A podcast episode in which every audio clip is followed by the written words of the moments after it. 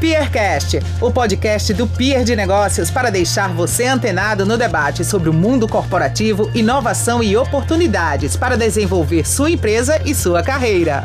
Começando mais um Peercast, o podcast do Peer de Negócios. Para você que está em casa, aumenta o volume. Você que está no carro, preste atenção no trânsito, mas também se liga nas dicas sobre negócios que a gente vai dar para vocês. Sou João Paulo Gomes e hoje eu estou recebendo aqui o Cláudio Nascimento, Cacau e Lívia França. Bom dia, Cacau. Bom dia, João. Bom dia, Lívia. Bom dia, Lívia. Bom dia, João. Bom dia. É, pessoal, o tema de hoje é representatividade. Então, eu queria começar. A gente está passando por uma semana, claro, que os grandes fatos, né? Como a gente teve um, um assassinato no supermercado Carrefour, é, e aí surge o grande debate sobre o racismo, e a gente pega esses fatos é, aparentemente isolados, mas que não são, mas os fatos mais famosos, o que aconteceu nos Estados Unidos, o que acontece na periferia todos os dias no Brasil. E aí, Cacau, eu queria começar por você. É, e quando a gente sai desses fatos famosos e vai para o dia a dia corporativo, seja na oportunidade de trabalho, e depois eu quero falar sobre postos de comando, é, qual é a, a real diferença para os negros hoje nas oportunidades de trabalho no meio corporativo? É, primeiro, João, obrigado pela temática, né? É, é, muito importante trazer isso à tona. A gente está falando de um país que tem 53% da sua população negra, né? Mas eu costumo falar para meus pares: cadê esses presentes? Cadê esses negros no local, no local de fala? Então, eu me deparo constantemente com, com situações adversas que parecem até brincadeira, né? Quando a gente conta do que acontece no dia a dia e tal, eu sinto essa essa essa é, disparidade porque quando eu chego nos lugares o que fala primeiro é minha é minha cor, que pesa primeiro não é minha capacidade técnica de intelecto, o que quer que seja, mas em sim o que pesa é, é a minha cor. Então, é, eu sei que isso não vai, não vai, é, é a gente vai conseguir é, mudar isso da hora, da noite para o dia, mas eu, eu creio que a gente tem que sim se impor. Eu, eu particularmente eu, eu procuro, é, eu digo, reeducar as pessoas quando usam uma frase ou, ou, ou constantemente usam palavras que estão tá no nosso vocabulário que realmente vêm para tratar um negro como uma pessoa de segunda classe, sabe? Como denegrir. Eu estou cansado de escutar pessoas, enfim, do meu meio falar, conversando comigo, falar, usar o, o termo denegrir, entre outros. Né? Então, é, é, uma luta diária, João. E nesse momento eu, eu costumo dizer que, que eu, como pessoa negra, né, e de tal onde eu estou, é, eu procuro compreender meus pares, eu procuro abrir esses espaços com meus pares de forma muito aberta, sabe? E, e, eu não trago mago, até porque eu costumo dizer que meus pares são afros, não são afros não são afros descendentes, são afros ascendentes, porque carregamos a tradição e a, e a garra de um povo. Então, eu acho que cada pessoa negra tem que se comportar e se compreender, né? Quando eu falo se comportar, não é de forma pejorativa tem que tomar e entender que, que, que esse local é legítimo e esse local de fala nosso é legítimo. Então, eu sinto falta ainda dessas compreensões. Né? Até porque, é, Cláudio, desculpa, tu, tu convive consultando empresários, claro, em sua maioria brancos, mas você consulta Sim. empresários grandes e você empreende é, com muita gente. Então, acaba que nessa, nessa consultoria é um processo de aprendizagem, não só aqui no Pierre como professor, mas nas empresas você está sempre ensinando um pouco. Você mescla essa técnica de empreendedorismo com a questão da diversidade, do pertencimento, você usa essas técnicas quando conversa, seja com empreendedores e empresários negros ou brancos? Sim, claro. Eu, eu, eu, não, eu não faço nada, sabe, João? Eu tomei isso para mim há cinco anos atrás eu, eu tomei essa, essa, essa, essa dianteira e me posiciono. E quando se trata dessa, dessa de trabalhar essa igualdade, né, eu, eu, eu uso como mecanismo, eu falo muito dos ODS, né, que é um recorte dessa transversalidade, né? Eu entendo essa essa essa coisa da transculturalidade, entendo, compreendo tal, mas eu trago, eu abordo muitas ODS, porque hoje, é, nas minhas consultorias, eu falo muito disso. Os ODS são Objetivos de Desenvolvimento Sustentáveis. E eu faço um recorte muito de igualdade de gêneros e trabalhos decentes, saca? Então, eu, quando eu trago isso, né, e as pessoas começam a, a se debruçar e compreender como os, os, ODS funcionam, né, eles começam a ter essa compreensão mais, é, sabe, velada, mas caramba, é, é, poxa, eu não sabia disso. Então, a gente carrega uma, umas premissas, né, cara, que eu digo que a gente tem que começar a, a, a cortar. Por exemplo, faz quatro anos que é, todo dia 20 de novembro vários jornais pernambucanos me procuram para falar. Eu não dou mais entrevistas, João, porque eu trabalho o ano todo, porque me procura somente no dia 20. Então, é, Exatamente como, como acho que até Lívia é, entende isso, como o 8 de março, né, Cláudio? É muito, muito isso, parecido com o que você fez. Isso, é como se você simbolizasse isso. o dia da luta como o dia da pessoa e não o dia da luta. Então, naquele dia ela é notada e no resto do ano ela não é notada. Total, total, exatamente. Então, exatamente. por exemplo, ligou uma pessoa para mim, uma pessoa negra, de uma agência de, de, de, de uma agência de publicidade para falar sobre, né, olha, e aí eu disse, cara, veja só, você cuidado com que você a mensagem que você está levando. Você é uma pessoa preta e você conduzir isso. Eu entendo a necessidade do trabalho, eu, compreendo tudo isso. Mas é interessante a gente sentar e, e colocar os nossos é, governantes, nossos chefes, para pensar sobre isso. Entendeu? E foi assim que ele fez. Ele levou a problemática para o RH dele. Olha, esse cara trabalha o ano todo, bicho. A gente vai chamar o cara para falar, dar uma entrevista no dia 20 de novembro? Pelo amor de Deus, tem tanta gente Perfeito, preta fazendo coisas bacanas, cara, e a gente só ter esse olhar num dia específico. Me desculpe, não é arrogância, não é nada disso. Entendeu? Então, eu me sinto, sabe? Eu, eu me sinto invadido quando uma pessoa me faz uma proposta dessa, sabe, João? Claro. Então, e acredito não, que deve não... ser a pauta não só da, da, mídia, mas deve ser a pauta no meio corporativo é, comum, né? Quando você precisa incluir. Total. A gente até falava sobre isso antes de começar a gravação, a gente falava sobre a gambiarra, né? Eita, eu preciso cumprir isso aqui. Sim. Então a pessoa dá uma gambiarra ali para incluir, mas não necessariamente muda a forma de fazer. É como é, é, é, é, aquelas coisas, as pessoas têm um costume de. Ah, Cláudio, vai lá dar teu jeitinho brasileiro. Eu fecho os dentes e falo, cara, eu não dou jeitinho brasileiro, eu sou criativo, eu penso, irmão. É isso. Entendeu? Isso, não tem essa, cara, sabe? E graças a Deus, eu tento, eu pratico black money, eu contrato preto na minha consultoria, eu me envolvo com pessoas pretas. Cara, eu tô mostrando para essa galera, eu converso, eu educo, sabe? Quando eu tomo esse tipo de postura, entendeu? Eu jamais, esse menino que me ligou pedindo para dar uma entrevista dia, é, no dia da consciência negra, ele, já, ele vai pensar três vezes mais quando ele convidar uma pessoa preta para dar uma entrevista no dia 20 de novembro. E é papel da gente, né, cara, que educa. Lívia, é, me diz uma coisa, o, claro, tem toda essa analogia de gênero que o próprio Cláudio puxou, a questão do, do 8 de março, mas eu queria um pouco além com a questão das mulheres, porque no meio do business, a gente tem uma ascensão da presença feminina já maior. Então, toda a dor da, da luta das mulheres ela é mais complexa do que só no mundo dos negócios. O negro, a gente está num estágio ainda bem mais atrás em relação à representatividade e colocar, principalmente em postos de comando. É, Lívia, como é que tu enxerga hoje os postos de comando que são ocupados por mulheres e, na tua opinião, ele é simbólico, porque aponta um caminho, ou como eu tinha falado com o Cláudio aqui, é, brinquei dizendo, ó, é mais às vezes uma gambiarra. Você tem a CEO, mas quando você desce, você tem 10 diretores homens e uma diretora mulher, mesmo tendo a CEO da empresa mulher. É, é um ponto, é outro ponto, ou eu tô, eu tô exagerando aqui? Na verdade, eu diria que tem um pouco dos dois, João.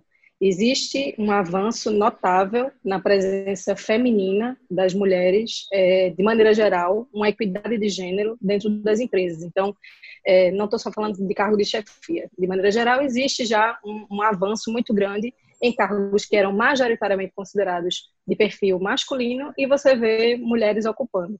Quando a gente fala de chefia, ainda é, ainda deixa muito a desejar. É, dados que trazem para a gente que somente 25% deles são ocupados por mulheres. Né?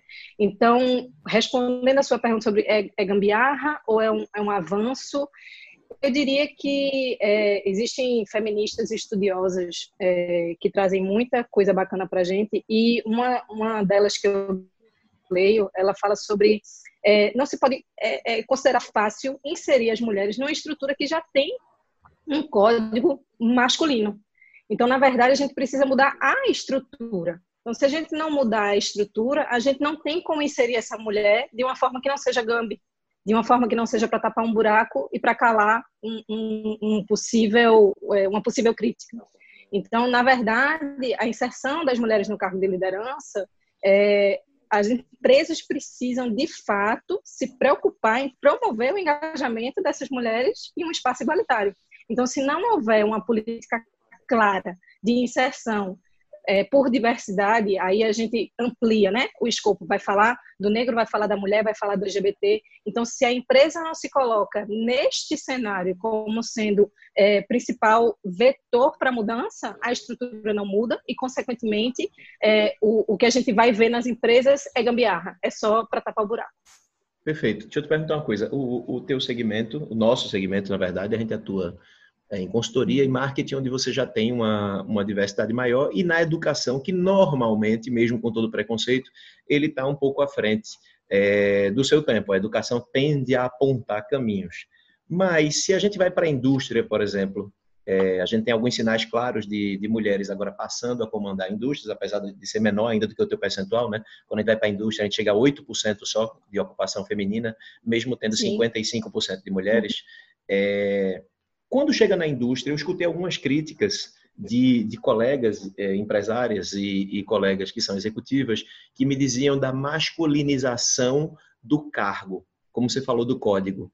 E um, você agora foi mãe há pouco tempo, é, você é mãe de Matias, então Isso. imagina você ter que abrir mão de um sonho é, para poder ser a CEO da empresa. O que é que tu o que é que tu acha conectando com esse teu código que existe de masculinização é, desses cargos, impedindo a mulher não só de ser mãe, mas de ser literalmente uma mulher.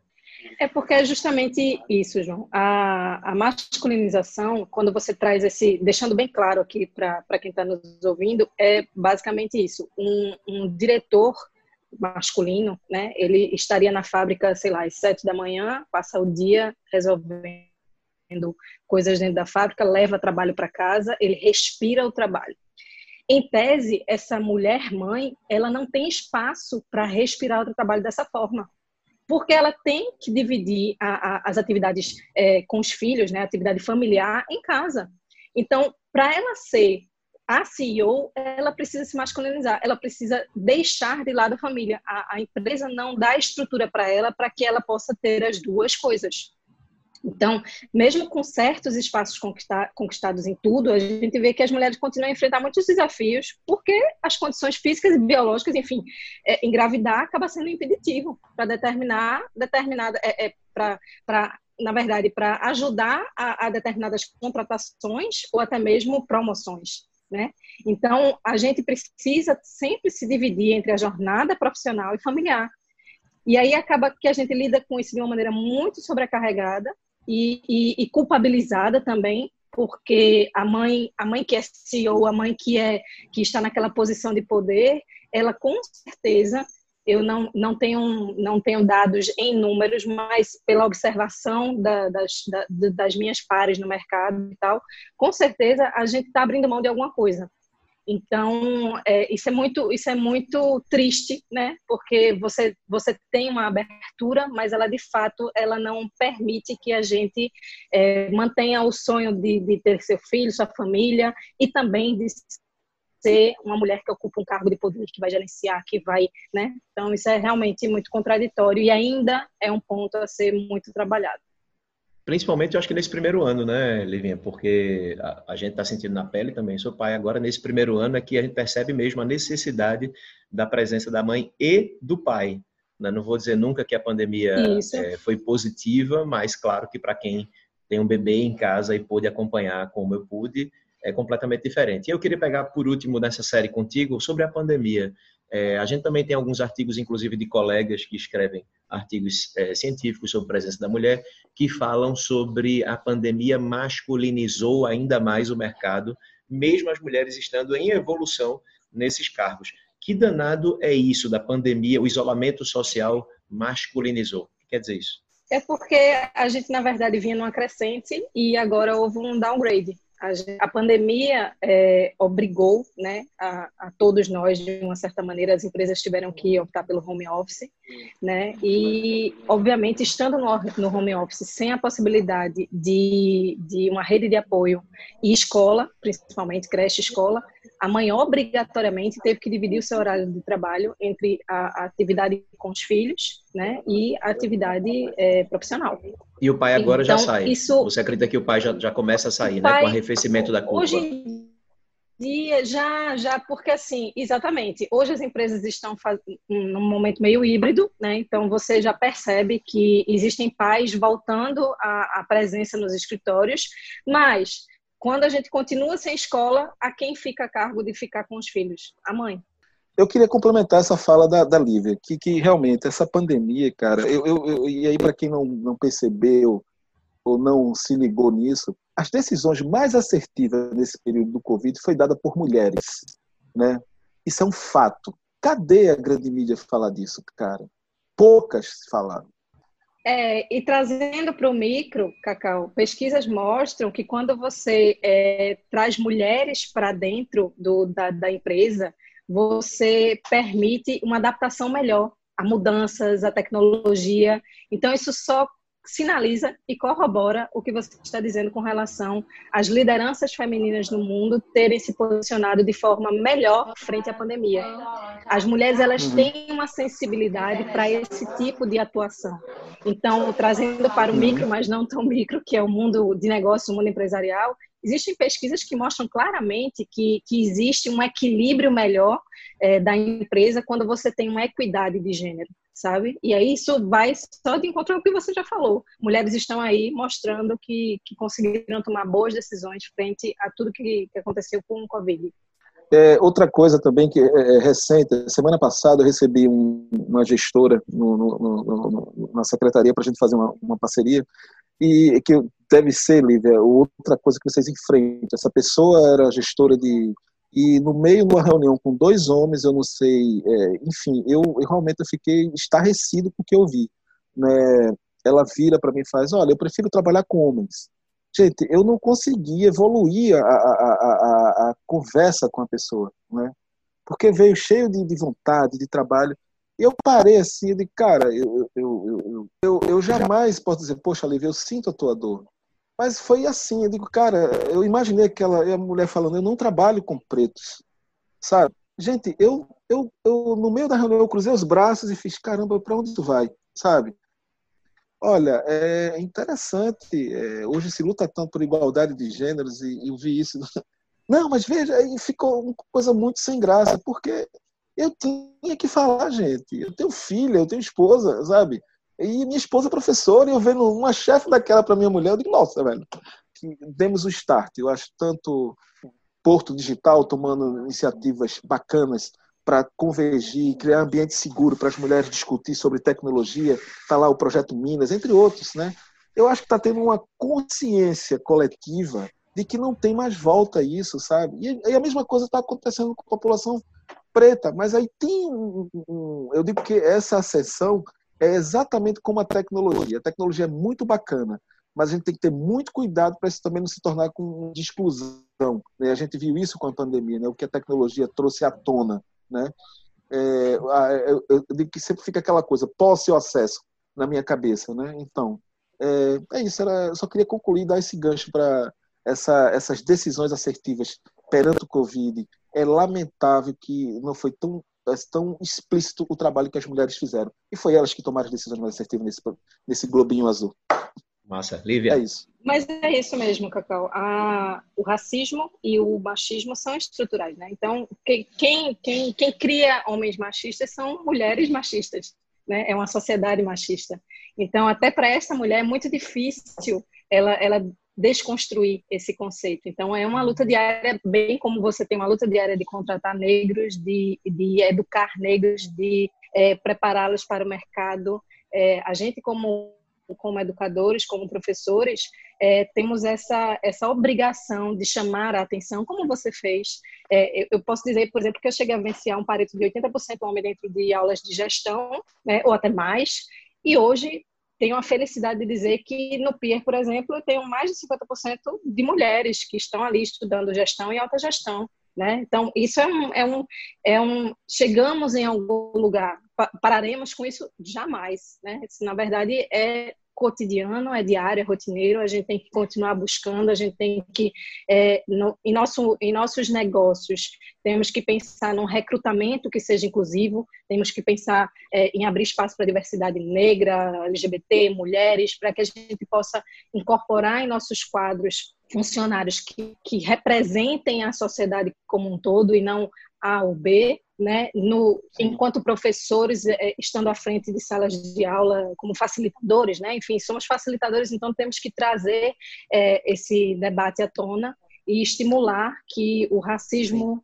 e o machismo estrutural sejam desconstruídos cotidianamente, para que as pessoas, inclusive as mulheres, inclusive os negros, percebam que eles estão num momento que eles precisam estar cada vez mais fortes lutando contra isso, né? E, e querendo brigar, no, no bom sentido, discutir, mostrar que são inteligentes, que são preparados, que podem ocupar os espaços de poder, que podem ocupar os espaços de gestão, que são majoritariamente hetero é, é, hétero, branco né, e masculino.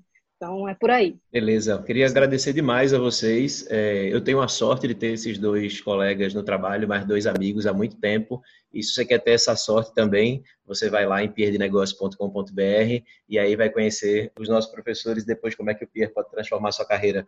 Muitíssimo obrigado a você que está no Pará, Cláudio. Um abração, meu velho. Obrigado, querido. Obrigado, Livinha.